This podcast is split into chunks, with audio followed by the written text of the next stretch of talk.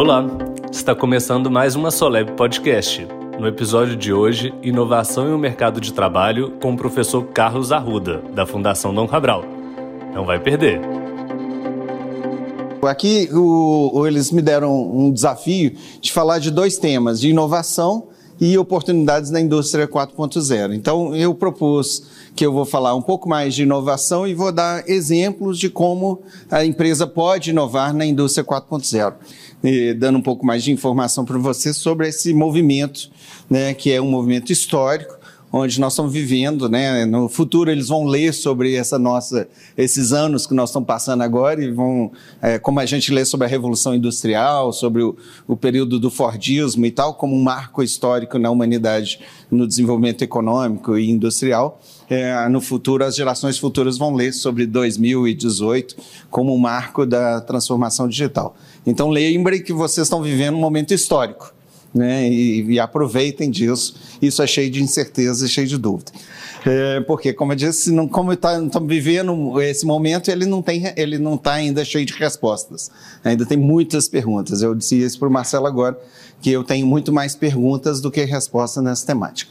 É, então, para começar e para nivelar, né, quem somos nós aqui, eu queria entender um pouco quando a gente falou ali inovação. Vocês aceitaram o convite, vir assistir uma palestra um debate sobre inovação. O que, que é inovação para vocês? O que, que significa inovação? O que, que vem na cabeça de vocês?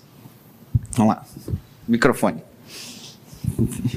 Senão eu vou pedir para as pessoas falarem, né? voluntários. Eu vi que você queria falar. É Simplicidade. Simplicidade. Fazer algo mais simples. Simplificar um processo, algo complexo de maneira mais simples. O que mais? Como é que você chama? Letícia.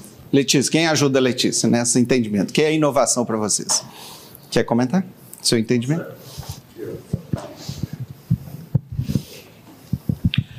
Acho que é buscar soluções mais mais customizadas, né? mais, mais inteligentes, mais econômicas. Legal. Acho então, é... você, você é o? Lawrence. Lawrence. Traz algo interessante que é buscar soluções. Então ele fala, inovação, eu preciso ter um problema. Então, a inovação é algo que eu, é uma ação de resposta, é uma reação. Então, por exemplo, eu acordar de manhã e ter uma ideia de algo espetacular, é, na definição do Laos, talvez não necessariamente seja inovação, que pode ser uma ideia espetacular que não tem um problema. Né? Como é que a gente poderia chamar isso? Eu chamaria isso de uma invenção. Né? Então, se eu não resolvo algo, eu não estou dirigindo a uma situação, seja um problema, e aí ampliando a afirmativa do Laos, poderia ser uma oportunidade. Eu vejo que as pessoas é, estão insatisfeitas com o uso do transporte público, o ônibus e táxi. E as pessoas estão insatisfeitas, eles se sentem roubados, se sentem maltratados, pagam um preço alto, estão desconfortáveis. Aí, no, depois de tantos anos que o transporte público era feito de ônibus e táxi, surge o Uber. E esse cara muda completamente o conceito de algo que já existia há tanto tempo. Então, era uma oportunidade, havia um incômodo, né, ninguém estava falando, ah, vamos buscar uma solução. Não, havia um incômodo, todo mundo estava insatisfeito, e aí criaram um Uber. Tem uma situação, um exemplo bem interessante, que é uma empresa que hoje vale bilhões de dólares, chama Airbnb, talvez muitos já usaram, inclusive foram clientes. Não sei se você sabe como é que começou o Airbnb. Começou porque um grupo de estudantes da Universidade de Berkeley resolveu fazer uma conferência lá na cidade de São Francisco. São Francisco é uma cidade caríssima e com poucos, é, uma rede hoteleira relativamente limitada, mas caro. Então, os alunos que vinham para a conferência dessa, desses é, estudantes é, falaram: olha, não dá para fazer uma conferência em São Francisco, a gente não tem dinheiro para isso. Aí eles falaram: não, então vou ligar para os colegas. Aí começaram a ligar e falaram: pessoal, você não tem um quarto aí para receber um conferencista? Você não tem? Aí eles falaram: gente, isso aqui é um business. Né? E aí começaram, vão criar uma empresa, chama Airbnb, e hoje a gente usa aplicativo, né, tal, tal, internet. Nos dois primeiros anos da Airbnb era no fone mesmo. Você ligava, falou, eu quero ficar hospedado em Nova York, você tem um quarto? Aí os caras olhavam no catálogo, olha, tem sim, tem aqui um quarto oferecido por alguém. Depois que virou uma solução tecnológica e tal, mas era uma solução de um problema e ela gerou valor de uma maneira diferenciada. Alguém tem um outro entendimento? O que, é que seja inovação? Alguns, alguns autores é, elaboram na inovação, falam, olha, inovação numa empresa, né, é um processo de reinvenção contínua do próprio negócio, ou seja, o mundo está em transformação permanente. Né? O que a gente sabe é que o mundo não para de, de se transformar, mundo geopolítico, mundo tecnológico, mundo social, mundo econômico, mundo empresarial. É, o mundo social, né? Ontem eu estava conversando com uma pessoa que ela falando que os dois avós deles têm mais de 100 anos. É, eu não lembro, quando eu era criança, de, conviver com pessoas de 100 anos. Né? Provavelmente nessa sala, muitos de vocês vão viver 100 anos. Essa é uma mudança demográfica fantástica, com consequências gravíssimas para algumas indústrias, por exemplo, previdência. Outras indústrias, saúde. Outras indústrias, entretenimento. Outra indústria, educação. Nós todos aqui nessa sala fomos educados até os 20, 20 e tantos anos, nos preparando para a vida profissional e depois trabalhamos até os 65 e tal. Depois vamos viver até os 100. E aí, nós vamos, nós vamos ficar em casa? A maioria não fica. Eu hoje tenho amigos que aposentaram, o ex-presidente da IBM, ele tem 58 anos, aposentou. Ele não vai ficar em casa. Então ele teve que entrar no novo processo de capacitação, de qualificação. Ele virou um empreendedor aos 58 anos. Ele nunca tinha sido empreendedor, foi empregado da IBM a vida toda. Hoje ele é um empreendedor, ele teve que fazer um curso de empreendedorismo. Então a educação precisa levar em consideração as mudanças da sociedade. Então, para o Gary Hamel, inovação é um processo estratégico de renovação contínua. Se nós não fizermos isso como organização, nós estamos fadados a não existir. E aí falar, ah, empresas não morrem, morrem. Lembra da, da Kodak? Né? para não falar de muitos outros nomes, nem homens que vão acontecer. Né? A Kodak tinha cento e tantos anos de existência. Era a maior empresa do segmento dela. Não existia uma empresa tão grande no segmento de filmes, papel fotográfico e tal, que a Kodak. Alguém lembra da segunda empresa do, maior, mais significativa no setor de papel e filme e tudo? Uma empresa japonesa chama Fuji. A Fuji morreu? Não. A Fuji é hoje muito maior do que ela era quando ela, ela era segunda da Kodak. Por quê? Porque ela fez isso. Enquanto a Kodak, que criou a câmera digital e tal, mas não transformou a câmera digital em negócio, ela criou numa solução, mas os japoneses que aproveitaram, a Toshiba, etc. É, e a, a Fuji percebeu que eu precisava reinventar o meu próprio negócio, porque aquele negócio anterior não teria futuro. E como não teve, tanto que a Kodak desapareceu e a Fuji vai bem, muito bem, obrigado. Né? Aí você pensava, bom, mas como que uma empresa de fazer papel fotográfico e filme fotográfico se reinventa? Todo mundo tem um smartphone na mão aí? Tem? Essa telinha que vocês olham aí, que é uma, uma provavelmente uma tecnologia é, é, coreana, ela é plástico com pra, produto químico colocado em nanopartículas. Então, esse é plástico com produto químico posicionado em cima dela, por isso que dá essa resolução, dá firmeza e tudo mais. Não é vidro nem nada. E isso aí é um, é um filme fotográfico. O que, que era um filme fotográfico? Era um plástico com nanopartículas de químico em, em, em, em, colocado de uma função que absorvia a luz e gerava fotografia. Né? Todos nós fazemos exames nos hospitais, etc. O que, que, são aqueles exames? É papel com filme, com produtos químicos com capacidade de absorver luz e radiação, etc. Uma tomografia ou uma outra coisa assim.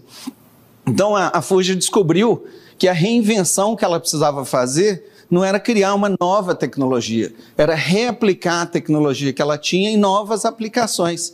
Então eu não vou fazer filme fotográfico, eu vou usar todo o conhecimento que eu tenho para fazer outras coisas que aí sim solucionam problemas para o mercado. Uma definição que eu gosto muito, vou passar essa aqui, que é mais técnica, uma definição que eu gosto muito é essa aqui, que é o ex-presidente da Coca-Cola, Guararapes, no Brasil. O, o Luiz Delfim, ele falava, isso é uma definição da Coca-Cola, falava o seguinte: inovação é dinheiro novo. Às vezes é simplificação, às vezes não é necessariamente simplificação, pode ser uma coisa muito sofisticada. É, às vezes ela surge dentro da empresa, às vezes ela vem de fora. Uma startup chega aqui e fala: oh, ArcelorMittal, eu tenho uma ideia para vocês. Aí os caras falam: pô, será que eu consigo ganhar dinheiro com isso? É, por que não? Então eu topo a sua ideia. E aí eu transformo aquela ideia que veio de fora, bateu na porta, em, em dinheiro novo. Quer ver um exemplo disso? Vocês acham que a Apple é uma empresa inovadora? Quem acha que a Apple é uma empresa inovadora? É, é a empresa mais inovadora do mundo, né, segundo vários indicadores. É, ela investe em inovação, ela aproveita inovação, ela gera dinheiro novo. É, o produto mais transformador da Apple nos últimos anos não foi o iPhone, foi antes do iPhone. O que, que a Apple fez antes do iPhone? O iPod. Lembra que vocês ouviam música no iPod, ligava no iTunes e tal, baixava aquilo, que era uma coisa velha, né? Mas aquilo foi revolucionário, porque até ali a Apple era uma fábrica de computadores. Fazia o Macintosh, fazia o Apple 3, Apple 4 e tudo mais e tudo. E aí ali ela virou outra empresa. Né? Ali ela virou a Apple que a gente hoje conhece e tudo mais. Sabe quem criou o iPod? Não foi a Apple, foi a Philips. Os técnicos, engenheiros da Philips, trabalhando numa coisa, numa tecnologia que existia antes, os mais velhos talvez se lembrem, chamava MP3, né, que era um outro aparelhinho que existiu antes do, do iPod, o MP3 ele tinha características de você conseguir gravar música via computador e tal, só não tinha conexão, não tinha design, era um design meio brutão assim, e não tinha conexão via internet. Os caras da Philips desenvolveram essa lógica. Só que a Philips virou para ele e falou: não, nós somos campeões de iPod, a MP3, por que, que nós vamos destruir o nosso principal produto? Deixa quieto, guarda esse na prateleira. Aí um desses técnicos da Philips, um cara muito conhecido, chama Tony Fadel, ele gerou para a Philips e falou, Philips, você me vende a, a solução que nós criamos para esse MP3 avançado, tinha um nome lá, é, a Philips falou, quanto que você me paga? Ah, paga um milhão, sei lá, de dólares. Aí eles falaram, te vendo. Ele saiu com o projeto no bolso e saiu batendo em portas. Bateu numa porta, falaram não para ele, bateram em outra porta, aí bateu numa porta, e o cara que abriu chamava Steve Jobs. E ele mostrou para o Steve Jobs aquela solução. O Steve Jobs falou: compro. Em seis meses, eles transformaram o projeto do Tony Fadel no iPod. Venderam bilhões de dólares com o iPod. E o iPod foi a base do iPhone. Né? Se não tivesse o, iPhone, o iPod, talvez a Apple não tivesse o iPhone, que aí é outra revolução. Então, inovação não necessariamente é ideia. Inovação não necessariamente é problema. Inovação é uma oportunidade que eu tenho para gerar novas possibilidades de ganho para minha organização. Aqui, para a Coca-Cola, dinheiro. Mas se eu sou uma organização, uma ONG, poderia ser alguma forma de valor. Né? A gente está fazendo projetos de inovação com ONGs, e é bem interessante que você não tem cifrão no final, mas você tem bem-estar, você tem inclusão social, você tem redução de pobreza e tal. A agenda é mais ou menos a mesma. Então, a pergunta segunda é, ok, como que uma empresa inovadora inova? Então, a primeira pergunta, talvez antes dessa, assim, toda empresa é inovadora? Ou vamos mudar a pergunta, toda empresa tem inovação? Tem. Toda empresa tem inovação, porque tem gente inteligente. Em qualquer empresa, ali nos Associação Mineira de Catadores de Papel, tem gente inteligente fazendo inovação. Mas toda empresa é inovadora? Não. Porque é inova ser inovador é ter processos onde eu faço de maneira recorrente a geração de ideias, a identificação de desafios, a identificação de soluções, etc. Então, o que a gente observa é que 100% das empresas têm inovação. Algum tipo de inovação, que em algum momento, seja o empreendedor, seja alguém muito, muito criativo, seja alguém tecnicamente muito qualificado, é, não importa, em algum momento contribuiu com aquela com aquela empresa para que ela tivesse uma ideia inovadora. Então, não tenham dúvida, em qualquer botequim da esquina você encontra um tipo de inovação, é, e, mas né, não necessariamente inovadora. É, durante muitos anos, a gente fazia essa pergunta para as pessoas: quantos de vocês achavam que sua empresa era inovadora? E 90%, 100% das pessoas falando: ah, minha empresa é inovadora. Aí a gente fazia a pergunta seguinte: quantos de vocês têm processo? Tem pessoas, tem orçamento, tem tempo dedicado para inovação. Aí o número caía para 10%. Hoje esse número aumentou, a última enquete que nós fizemos estava na hora de 30%. Então, nós estamos falando é, na capacidade de identificar oportunidades, resolver problema, é, abrir a porta para quem venha com ideias novas, etc., é, de uma maneira estruturada. Então, é processo, é gestão. Então, quando a gente está aqui na Solab, né, conversando no, no, conselho, conversando com o Rodrigo, com a Paula e tal, a gente falando qual que é o processo. Como é que nós vamos fazer isso acontecer recorrentemente? Né? E eu tenho que tomar cuidado que inovação pressupõe algo que é inevitável, inerente à inovação, que é o risco, a incerteza. Inovação tem algo que eu nunca fiz.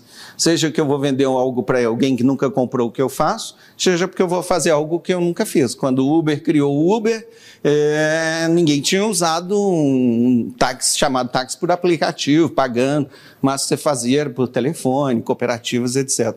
Então você tem um grau aí de fracasso possível acontecer. Então eu tenho que lidar com essa dimensão. Então, a gente começou na Dom Cabral a estudar isso, como que inova as empresas inovadoras. Então nós pegamos essas listas, né, essas são listas atuais, mas lá em 2000 e alguma coisa, nós fomos para um monte de empresas que a gente falava, ah, é essa empresa Siemens está aqui, no 21, no ranking mundial de inovação e é uma empresa muito presente no Brasil. Aí nós batemos na porta da Siemens e falamos, Siemens, o que, que é inovação? Você inova? Como é que vocês fazem inovação? E aí a Siemens foi compartilhando com a gente. Nós fomos na Johnson Johnson, que está ali na 25, posição 25, fica lá em São José dos Campos, falando, Johnson, o que é inovação? Como é que vocês fazem? E aí nós fomos vendo que inovação é um monte de coisa. Inovação pode ser P&D, que é o que a Johnson faz. Inovação pode ser orientação para o mercado. Nós, por exemplo, está ali Microsoft, é uma empresa que está o tempo todo monitorando o mercado. não está na lista internacional, mas está na lista brasileira é, é, Embraer. Nós somos na Embraer, perguntamos, Embraer, o que, que é inovação? E aí vimos que inovação na Embraer é uma coisa militar. Embraer, inovação na Embraer não começou na engenharia. É, é fantástico. Inovação na Embraer começou no que os militares chamam de inteligência.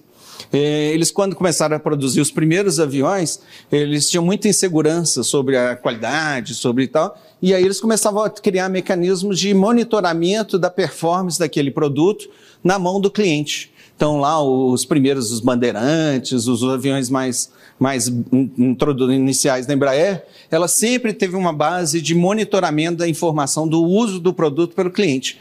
E aí eles começaram a ver que o cliente queria coisas que eles não tinham colocado no avião. Aí a inovação começou da inteligência, entender o cliente. Né? Depois que eles investiram muito numa dimensão da inovação, que é talvez a mais clássica, que é a inovação de pesquisa e desenvolvimento, que eu faço um laboratório, ponho um tanto de gente inteligente lá dentro, gerando coisas que muitas vezes não vão virar resultado de nada. Né? O bom exemplo, que é, se vocês quiserem ler sobre isso, ler a história da, da Apple, né? o bom exemplo é a Xerox. A Xerox um centro de referência fantástico no mundo, que é lá em Palo Alto, lá na Califórnia, e, e, eles criaram um monte de coisa. Por exemplo, o mouse foi criado pela Xerox. Só que a Xerox nunca ganhou um tostão com o mouse. O mouse só passou a ser usado por nós quando a Apple foi lá e roubou a ideia do mouse. Roubou não, ela tinha um direito disso, que o investidor da, da Apple deu a eles direito de buscar soluções da, da, da Xerox. Então o mouse existia, mas não servia para nada o Steve Jobs, Steve, eh, o seu sócio e tal, eles foram à Xerox e falaram, nossa, esse negócio aqui pode ser interessante e tal, e várias outras tecnologias. Então, o, quando eu olho aqui, isso aqui são patentes, que é o output de um laboratório de P&D. IBM número 1, Samsung número 2, Canon e tal. Quando vocês olham aqui, eh, a gente vai ver empresas que estão muito bem colocadas em patentes, e quando eu volto na, na, na lista de, de, de inovação, ela talvez não esteja tão bem colocada. Por quê? Porque a inovação tradicional de P&D, ela pode não estar alinhada às necessidades do mercado. Ela pode ser soluções inteligentes criadas pela empresa. Então, as empresas, mais recentemente, eh, começaram a perceber isso e criaram duas áreas. Eu tenho a área de P&D que desenvolve solução e tal. E aí eu volto uma definição que eu passei rápido lá, que é essa definição da 3M. O, o diretor de inovação da 3M fala: pesquisa é transformar dinheiro em conhecimento, inovação é transformar conhecimento em dinheiro. Então as empresas passaram a fazer esse duplo universo, o universo do P e do D, investir dinheiro para gerar conhecimento, e o universo da inovação, que é esse espaço por exemplo, da Solab, onde o conhecimento que vocês estão gerando, vocês estão trazendo, outros parceiros trazem, eu vou fazer dinheiro com ele ele vira inovação. É, então, na Do Cabral, nós fizemos essa, essa, essa percorrida em dezenas de empresas inovadoras e falamos, pô, que legal, inovação é processo. Inovação é rotina. Eu preciso introduzir inovação na organização, na cultura, nos valores da organização. E aí nós criamos um conceito de, nós chamamos de comunidade de prática, de centro de referência de inovação, Está aqui, eu até olhei e falei, será que a Celó está lá? Está, está aqui na nossa comunidade. É, desde 2004 que a gente vem é, reunindo empresas inovadoras para falar de inovação. Então, esse grupo, né, vocês têm participado, Tereza, Rodrigo e outros, é, é um grupo como se fosse nós aqui, só que cada um contando como que eu estou fazendo na minha empresa. E aí vai de tudo, vai desde grandes empresas, como ArcelorMittal, Embraer, IBM, é, Votorantim, etc., que foram os nossos parceiros desde a origem, até startups, né, empresas pequenas, Sambatec não é tão pequena assim, é, que participam, que vão lá falar sobre inovação, porque inovação é processo. Eu preciso entender as possibilidades, as diversidades. E aí, o, a análise que nós fizemos, de uma maneira sintética, é de que para uma empresa ser inovadora, ela precisa primeiro, e aí a, a, importância do conselho e tudo, eu preciso incluir inovação na estratégia dessa empresa. Não adianta o, o processo de inovação, os hackathons, os exercícios de ideação que vocês fizerem na, nas suas empresas, na Celó e outras, é, se isso não tiver no propósito da empresa. Né? Podemos falar aqui um outro dia, um outro, outro é, talks sobre esse assunto, mas por que, que uma empresa vai incluir inovação na estratégia? Inovação traz incerteza, traz riscos traz insegurança para a empresa, mas por que, que a empresa vai trazer? Né? O Gary Hammer fala, porque é um processo de reinvenção contínua. Né? Eu preciso manter minha empresa nova o tempo todo. A gente fez estudos sobre mortalidade de empresa e vimos que empresas, 70% das empresas morrem de 30 a 50 anos. Grandes empresas, não estou falando empresas Sebrae, pequena empresa, nem tão pouco startup, são empresas que morrem muito rápido e tudo. Nós estamos falando de grandes corporações num país como o Brasil, 77% delas morrem a cada 30, 50 anos, mais ou menos. E elas morrem porque elas não têm inovação, transformação, mudança como uma agenda estratégica. É, pelo contrário, toda vez que a empresa começa a ter problema de mercado, ela corta o orçamento da inovação e tudo. É um tiro no pé, né? Ela está destruindo a sua capacidade de fazer, de criar futuros, como eu digo. É, reagir como a, a Kodak agiu e como outras muitas empresas agiram no tempo, e não como a Fuji, que no momento mais crítico do, do mercado de filmes, ela falou: agora eu preciso achar outros produtos, outros serviços para o conhecimento que eu tenho. A inovação, ela requer, a empresa inovadora precisa criar cultura. A cultura que fala o seguinte: errar aqui é permitido, né? Tem uma frase, onde está, Rodrigo? A nossa frase do. lá, né? Onde? É isso mesmo. Uh, nothing uh, is a mistake. There is no no, no win and no fail. E não consigo inovar se eu não ir além do que eu já sei. Né? Se eu for ficar no que eu já sei, eu estou fazendo melhor aquilo que eu já sei. Fazer melhor é importante.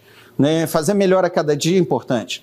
Eu tenho maior orgulho de estar aqui na Arcelor, porque um dos, das pessoas que mais me influenciaram para estudar inovação foi um ex-presidente, não da ArcelorMittal, mas da Arcelor né, um, um senhor chamado Antônio Polanski, nos anos 2000 e alguma coisa. Eu tive na, com ele na Arcelon, ali na Avenida Carandaí, e falando sobre isso, ele falou: o problema é que nós, eh, instituições como a Dom Cabral, sempre nos ensinam aquilo que a gente já sabe, né? E aí eu fiquei todo constrangido, falei, desculpa. Ele falou, não, não, é importante a gente melhorar o que a gente já sabe. Mas vocês deviam também nos ensinar aquilo que a gente não sabe. Né? E aí eu, muito inocentemente, perguntei para ele, doutor Polanski, o que, que vocês não sabem? Ele falou, não tem a menor ideia, né? Porque exatamente esse é o desafio da empresa, né? É fazer bem feito tudo que nós sabemos que nós devemos fazer produção, estratégia, marketing, finanças, gestão de pessoas, tal, tal. Não podemos abrir mão da perfeição, né, da excelência, né, seis sigma e tal. Mas eu tenho que todo dia falar, e aí? Onde que, o que, é que eu não estou fazendo que eu deveria estar fazendo? Que mercado, que tecnologia, que soluções, que simplificações que eu deveria fazer que eu não estou fazendo. Então, isso é criar uma cultura de, de uma empresa inovadora. Isso, claro, não é fácil. Isso requer rever hábitos, é, desde coisas simples até estilos de apresentação, né, Rodrigo? É, apresentações muito de engenheiro numa empresa inovadora não combina, né? Imagina se essa sala não tivesse cores, todas as paredes fossem brancas, né? Todo mundo vestido do mesmo jeito, com o mesmo uniforme, né? Provavelmente a gente iria inovar um pouco, né? O ambiente aqui nos provoca a ser inovador. Então é criar ambientes inovadores, desafiar as pessoas para inovar, capacitar as pessoas, né? Nós falamos sobre isso. Eu preciso capacitar minha equipe para ela ir além do que ela faz hoje. Ela é ótima, minha equipe, mas ela faz o que ela faz. É a primeira parte da lei de Polanski, né? Eu faço bem feito o que eu faço. Eu preciso todo dia aprender o que eu não sei. E isso vai para cada um de nós que estamos no meio dessa revolução. Se nós, de que idade tenhamos, que nível hierárquico tenhamos, que posição tenhamos na empresa, acharmos que nós sabemos que nós sabemos, esse é o início do nosso fim é, profissional, porque está sempre, hoje, cada vez mais, o mundo está repleto de transformações e com novos conhecimentos. E, é claro, eu preciso ter processos de geração de ideias, você monitora o tempo para mim, Marcelo. Né, mas me avisa que a Patrícia está ali, né? É, com certeza eu tenho muito mais coisas que vou ter tempo para falar, mas não tem problema. Eu vou acelerar um pouquinho para introduzir o tema da indústria 4.0. Só fechando, então, quando nós olhamos os tipos de inovação que as empresas faziam, nós vimos que ele variava desde coisas mais básicas, que é fazer melhor o que eu já faço, que eu chamo de melhoria, que é, pode ser incremental, eu, isso pode acontecer, por exemplo, na, no, usando técnicas de qualidade, eu faço um Kaizen e tal, eu estou o tempo todo melhorando, esse é o mais, mais, com menor risco, melhora de eficiência, produtividade, etc., necessário e fundamental, até coisas radicais, por exemplo, criar uma nova empresa. Tá, vamos criar uma nova empresa. É, a nova empresa não vai vender, fabricar e produzir, fabricar, vender aço. A gente vai fazer outra coisa, a gente vai melhorar a qualidade da habitação, é, da construção de, de edifícios, de casas no Brasil. Então, o nosso novo negócio não é aço. Nosso, nosso negócio é é, igual o Uber resolveu o problema do, da mobilidade, ou pelo menos encaminhou o problema da mobilidade, é, existe uma ineficiência no segmento de construção significativo. Por que não a ArcelorMittal ser o agente desse novo negócio? Bom, aí, peraí, eu não entendo desse negócio, eu entendo é de aço. E aço eu faço aqui em excelência. Então, o nível de risco é maior, o nível de incerteza. Eu vou ter que falar com gente que eu nunca falei, clientes, parceiros, fornecedores, etc. Eu vou ter que ter outra, outras regras de atuação, é, outras cores na minha organização. Então, a inovação é um portfólio. Né? Eu falo sempre com o Rodrigo. É, eu tenho que ter ações mais de melhoria, eu tenho que ter ações de tecnologia, nós vamos falar de tecnologia digital daqui a pouco. Eu tenho que ter ações, o que eu chamo de inovação disruptiva, são inovações que geram valor para o mercado. Né? E eu, o exemplo que eu vou dar de inovação digital é disruptivo. Eu gero valor para o mercado, eu entendo o meu cliente na sua essência o que, que é dor para o cliente, o que, que é valor para o cliente, como que eu posso gerar valor para esse cliente, e aí eu faço inovações para aumentar a oferta de valor, que na maioria das vezes, como a Letícia falou, são de simplificações. Porque tradicionalmente, quando a gente fala de inovação, na nossa cabeça vem sofisticação. E é por isso que eu gostei da definição da Letícia.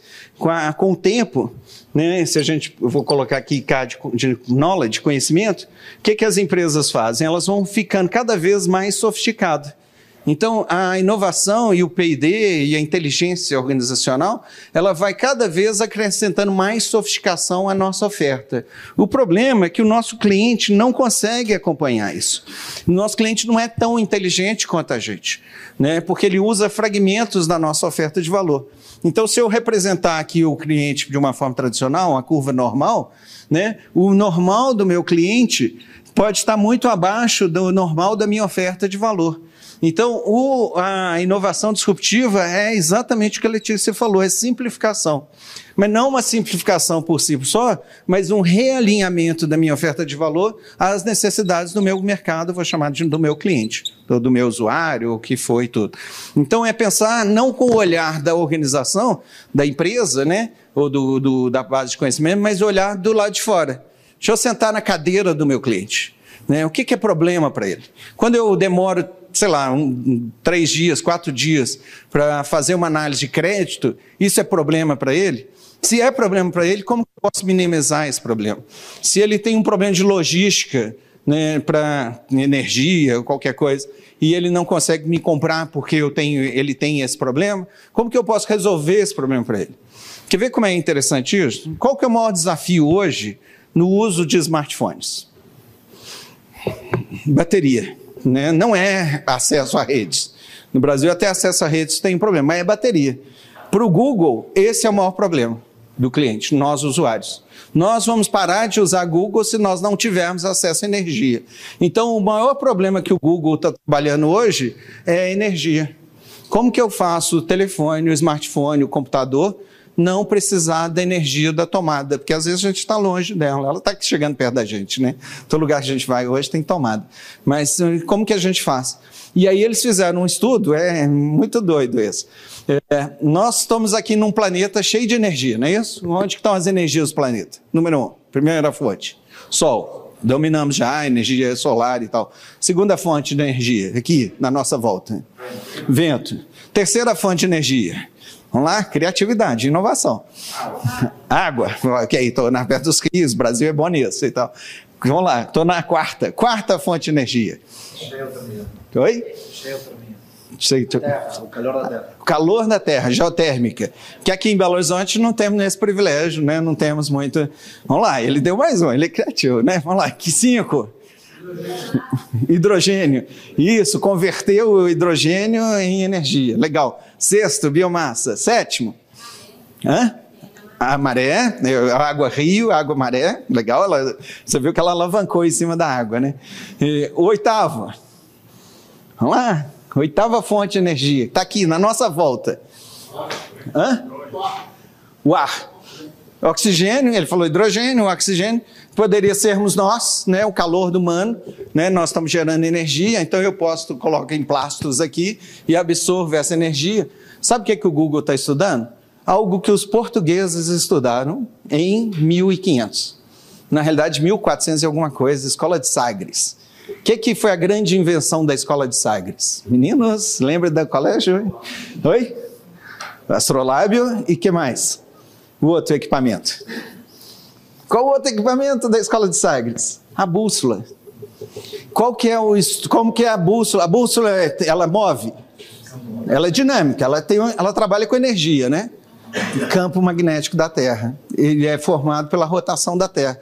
Todos nós estamos aqui sujeitos. Para o Google, no futuro, nós vamos usar energia magnética da Terra para alimentar os nossos aparelhos.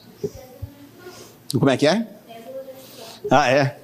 Então, para o Google, ele, ele entende que a necessidade do cliente para usar qualquer coisa, IoT, internet das coisas, e Google acesso, etc., YouTube, é energia. Então, ele está buscando soluções para energia, ele está desenvolvendo uma inovação em energia é, com o magnetismo da Terra. Então, nós vamos estar todos aproveitando essa outra fonte. Isso é inovação disruptiva, onde a base da inovação não é o conhecimento, mas a base da inovação é a necessidade do cliente. Então, o portfólio de inovação de uma empresa, ele deve embarcar tudo isso, ele deve olhar melhorias, ele deve olhar tecnologias, que, que eu faço com inteligência artificial? O que, que eu faço com, com robótica? O que, que eu faço com, com a internet das coisas? O que, que eu faço com bababá, outras tecnologias? Além de nanotecnologia, biotecnologia e tudo mais.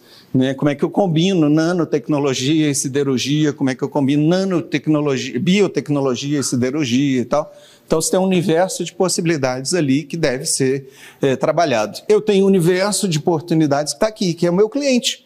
Eu, será que eu estou ouvindo o cliente? Será que eu estou disposto a, a, ir ao cliente para ouvir o cliente, não para vender, né, mas para aprender e entender do cliente e tudo, e gerar inovação a partir disso? E o último tipo, mais crítico, mais difícil, uma hora incerteza, que é criar novos negócios. Né? E aí eu preciso, talvez, encontrar mecanismos para isso.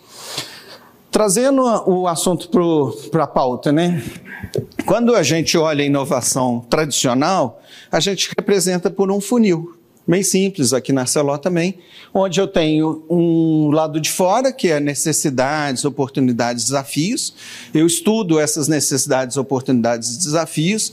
A partir delas eu gero ideias, a partir das ideias eu seleciono algumas ideias, eu invisto dinheiro, transformo isso e gero alguma forma de resultado. Né? Se ela parasse aqui na ideia, ela era talvez uma boa tese de mestrado, doutorado e tal, ou uma invenção. Ela só vai virar inovação se ela tiver aplicação é, por alguém para o mercado. Então, é, essa é a nossa representação tradicional de inovação. Mas aí surge essa nova tecnologia, que é chamada indústria 4.0, que é o mundo digital. Né? A base, o Marcelo elaborar um pouco mais, mas a base da 4.0 é a nossa capacidade de processar dados né, a tal crescimento exponencial. Né? Lá nos anos 50, o cara, um dos fundadores da Intel falava que a cada ano a nossa capacidade de processamento de dados dobra e o custo do processamento divide por metade. Né? E, e ele foi falando isso tantos anos que as pessoas acreditaram e isso gerou o que eles chamam de curva exponencial do processamento de dados, ou seja, a ideia de que nós hoje temos uma capacidade de processar dados, né? nós estamos aqui em 2018, e, e, a perspectiva é que daqui a poucos anos, em 2030, então muito poucos anos, né? nós estamos falando 12 anos, a capacidade de processar dados vai ser maior do que a inteligência humana. Do, do homem, do indivíduo. E que mais na frente, um pouquinho, em 2050, a capacidade de uma máquina processar dados vai ser maior do que a capacidade de todos os humanos na Terra, vamos chamar da humanidade. Isso chama singularidade o computador vai saber, vai ter mais inteligência que toda a humanidade. Nós estamos a caminho, nós estamos aqui. Né? Hoje nós somos aí equivalente a um rato, mais ou menos, a inteligência de um rato. É, e, mas é exponencial. Só para vocês terem uma ideia do que, que é a distância disso, lembra quando o homem teoricamente teria ido à Lua? 1980 alguma coisa? Lembra? Que alguém, algumas pessoas não acreditam, falam que aquilo é Hollywood e tal. Vamos lá que a gente acredite. É, a, a, o, o, um dos primeiros computadores pessoais, que era o IBM AT, né, era, tinha o XT e o AT, o, a NASA, a capacidade de computação da NASA era equivalente. É, o, a nave Apollo tinha um IBM AT, que era um computador super básico. A capacidade de processamento da NASA era menor do que ela tem na mão a Carolina tem na mão no smartphone dela. A NASA, quando ela pôs o homem na Lua, tinha menos capacidade de computação que nós temos nos nossos smartphones. Então, isso é o que nós estamos falando, esse efeito singular que nós estamos caminhando para ele. E, e ele está acontecendo muito rapidamente, em, 18, em 12 anos. Os, o que nós vamos ter na mão vai ser mais inteligente do que a gente. A pergunta é ter sabedoria para usar tanta inteligência. Então, essa capacidade de usar dados, ela pode ser usada para nos ajudar a inovar. Né? Então, vou pegar um exemplo mais simples. Se uma, um tipo de inovação, que eu chamo de disruptiva, é essa inovação de alinhamento da minha oferta de valor, é, da minha alinhamento da minha oferta de valor às necessidades do cliente, quanto mais eu souber do cliente, maior a minha capacidade de inovar, correto? Então, se eu souber infinitamente sobre o meu cliente, eu vou ter infinitas possibilidades de inovar para o meu cliente. Se eu for o cliente perguntar, ah, Marcelo e tal, como que eu posso te ajudar? Ah, preciso desenvolver isso e tal, eu já estou lá tendo uma uma metodologia, chama Jobs to be Done.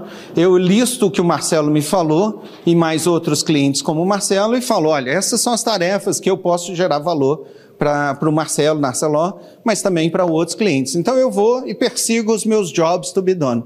Mas se eu pego todo o meu universo de clientes e começo a gerar dados, como que o Marcelo usa, como que ele comporta, por que, que ele me procurou, necessidade dele, etc., eu posso ter infinitas possibilidades de gerar valor para o Marcelo. Isso é o que eu estou chamando de Data Driven Innovation. Então, em vez de eu fazer só um entendimento qualitativo necessidade do cliente, eu vou fazer um entendimento quantitativo. Eu vou capturar dados do meu cliente e, através dessa captura de dados, eu vou gerar capacidade de inovação. Como é que eu posso, através de Big Data, né, nós estamos falando grandes massas de dados, chamado Big Data, é, gerar possibilidade de inovação? Eu tenho que analisar os dados, ok? Analytics, e eu tenho que fazer mais que isso. Eu tenho que pôr inteligência na análise dos dados, artificial intelligence, inteligência artificial. Então, o que nós estamos falando é que eu consigo, é, através de tecnologia, entender infinitamente o meu cliente e gerar infinitas possibilidades de inovação, sem gente.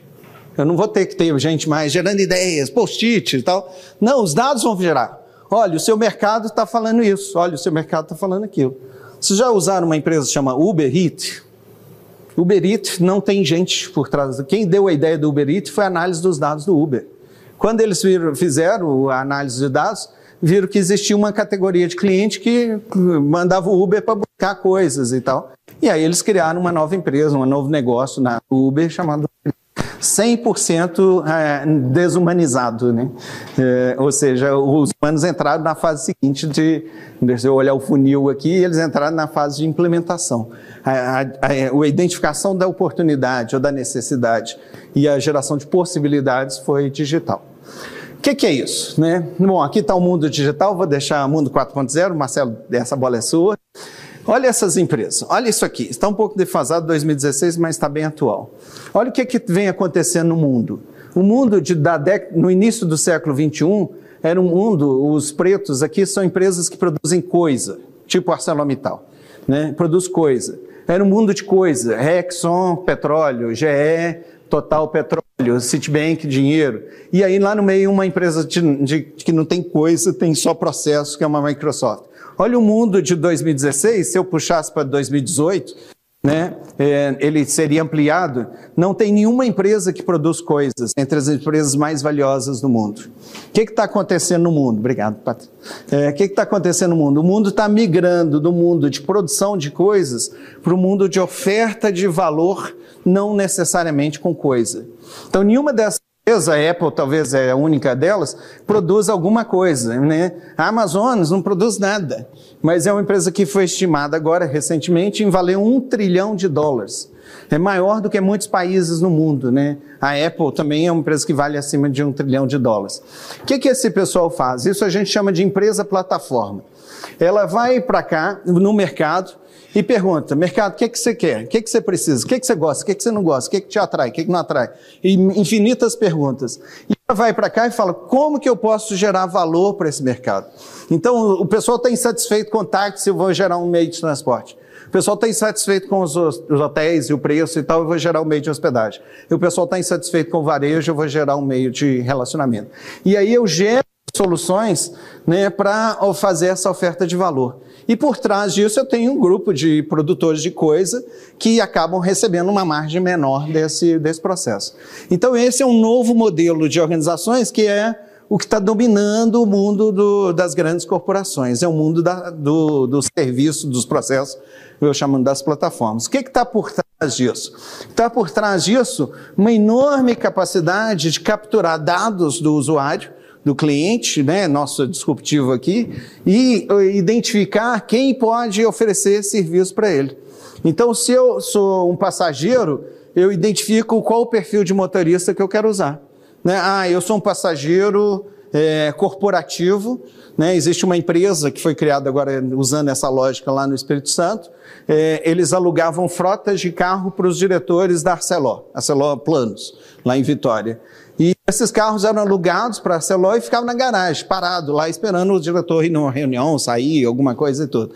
Então eles falaram, poxa, é muito carro desperdiçado e a Celó está pagando por esses carros ficarem na garagem sem ser usados. Então eles falaram, tem um problema. Então eles foram no cliente e falaram, é, no cliente, desculpa, no cliente falaram, olha, cliente, e se eu te oferecer o mesmo carro, com o mesmo padrão, o mesmo motorista, na hora que você quiser, mas ele não fica na garagem, vai te custar metade do que você estava pagando.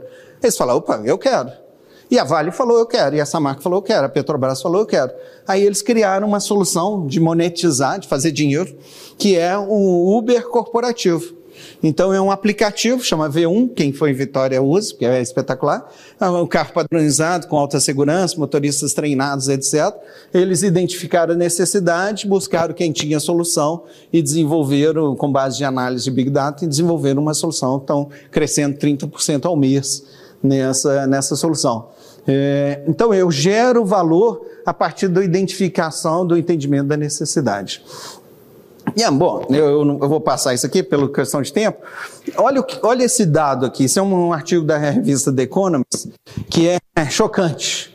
Né? A empresa Facebook, que criou o Facebook, todo mundo conhece, alguns são usuários e tal, ela já sabe que ela não tem vida longa. Facebook vai morrer muito rapidamente.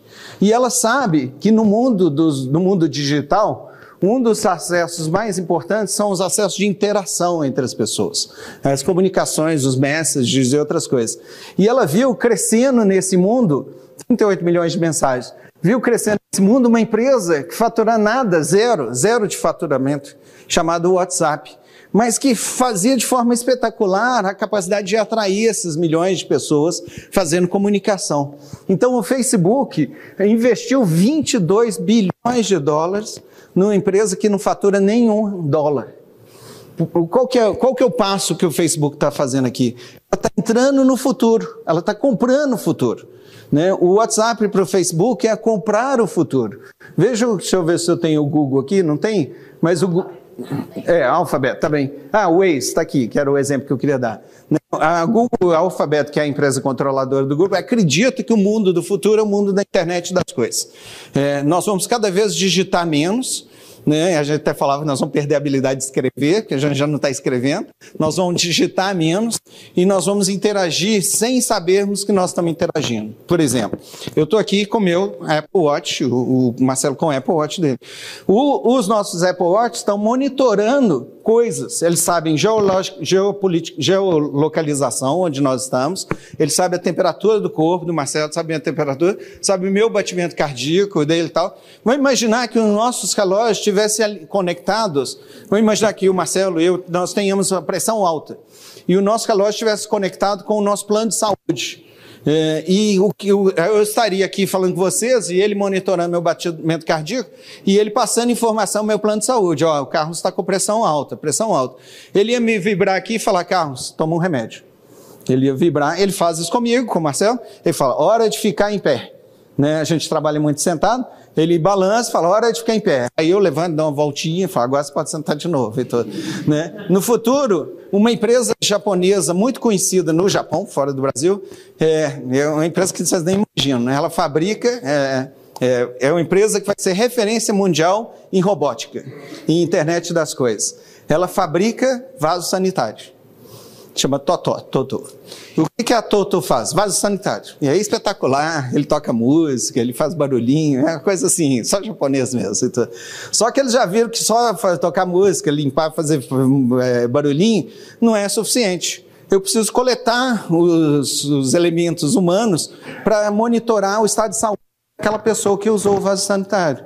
Então você entra no vaso, você põe o seu dedo, sua digital, ele sabe, o carro está aqui usando o vaso, ele coleta urina, qualquer que for, ele mede o meu nível de glicose e tal, tal, tal, e colesterol, e ele manda, ele é internet conectado via internet no meu plano de saúde, ele manda para um plano de saúde as informações, o meu plano de saúde com inteligência artificial analisa o que é meu estado de saúde e eu vou ter em casa, eu não vou tomar um remédio que eu vou comprar na farmácia, eu vou ter uma impressora 3D de remédio, que é uma realidade. Os hospitais na Inglaterra não usam remédio genérico, usam todos impressora 3D de remédio.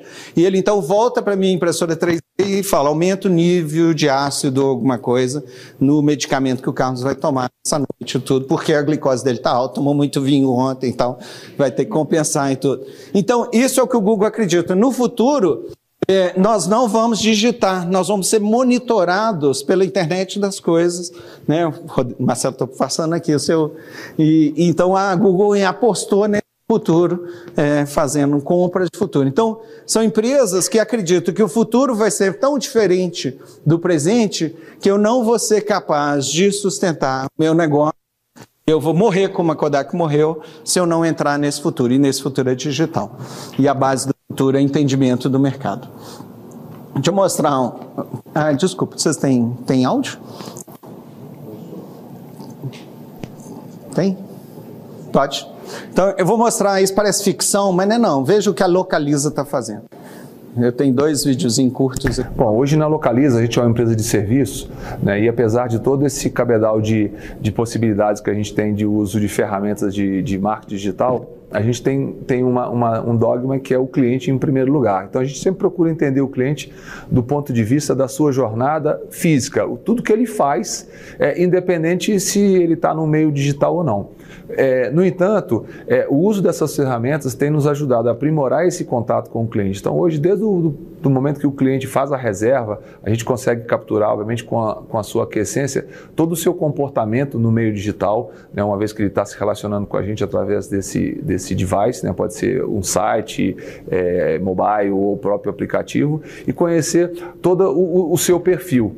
a partir dali a gente é, é, inicia um, uma jornada de relacionamento com ele, que vai desde o, da pré-retirada do carro até quando ele chega numa agência para retirar o carro, depois quando ele está no momento é, que ele está dirigindo o carro, seja numa viagem a lazer ou, ou, ou, a negócio, e depois quando ele devolve. E em cada um desses pontos de contato, a gente sempre tem uma forma de estar presente com o cliente que é através do meio digital. Então a ferramenta, principalmente do mobile, nos possibilita enormes é, é, situações de não só estar próximo do cliente, como também oferecer um serviço diferente.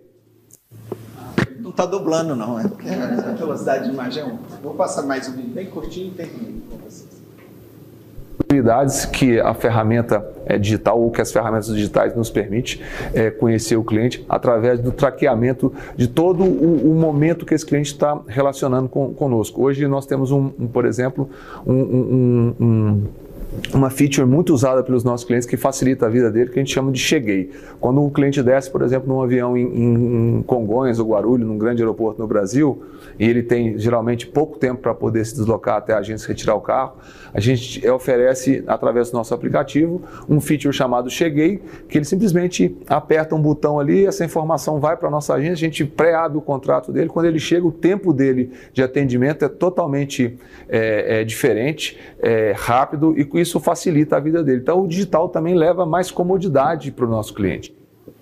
Então, eu vou, vou parar aqui para o Marcelo entrar e depois a gente abrir para um debate. O, o, esse é o, o, futuro da inovação. Eu uso os dados que eu tenho do meu cliente é, para, com esse dado, gerar possibilidades é, infinitas de oferta de valor seja simplificando, como foi o caso ali do, do Cheguei, né? Isso é uma simplificação. O cliente já chega, o carro está pronto. É, eu, eu, passei o vídeo rápido, esse vídeo está no, no, no, nosso site do YouTube, chama Inovação em Foco, no site da Fundação Dom Cabral, no YouTube da Dom Cabral. É, ele, conta um caso que eles estão fazendo um acordo com, com a. Como é que chama? Que toca música. O nome. Spotify eles fizeram um acordo com o Spotify e o cliente, à medida que ele ouve o Spotify, ele gera, a localiza reconhece o gosto de música dele. Então, agora eles estão com a feature que você entra no carro, o carro está tocando a sua música preferida. Aí você fala, não, isso aqui é meu carro, né? Larguei ele aqui ontem, tudo, né? E, e outras coisas, eles nos carros mais sofisticados, que tem banco elétrico, o carro já vai posicionar o na sua altura. Né? Você não precisa fazer. Você sentou no carro já. o que, que é isso? Né?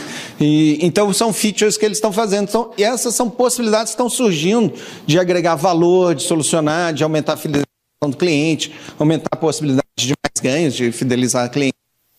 É, usando Big Data, né? usando analítica, usando tecnologia é, da indústria 4.0.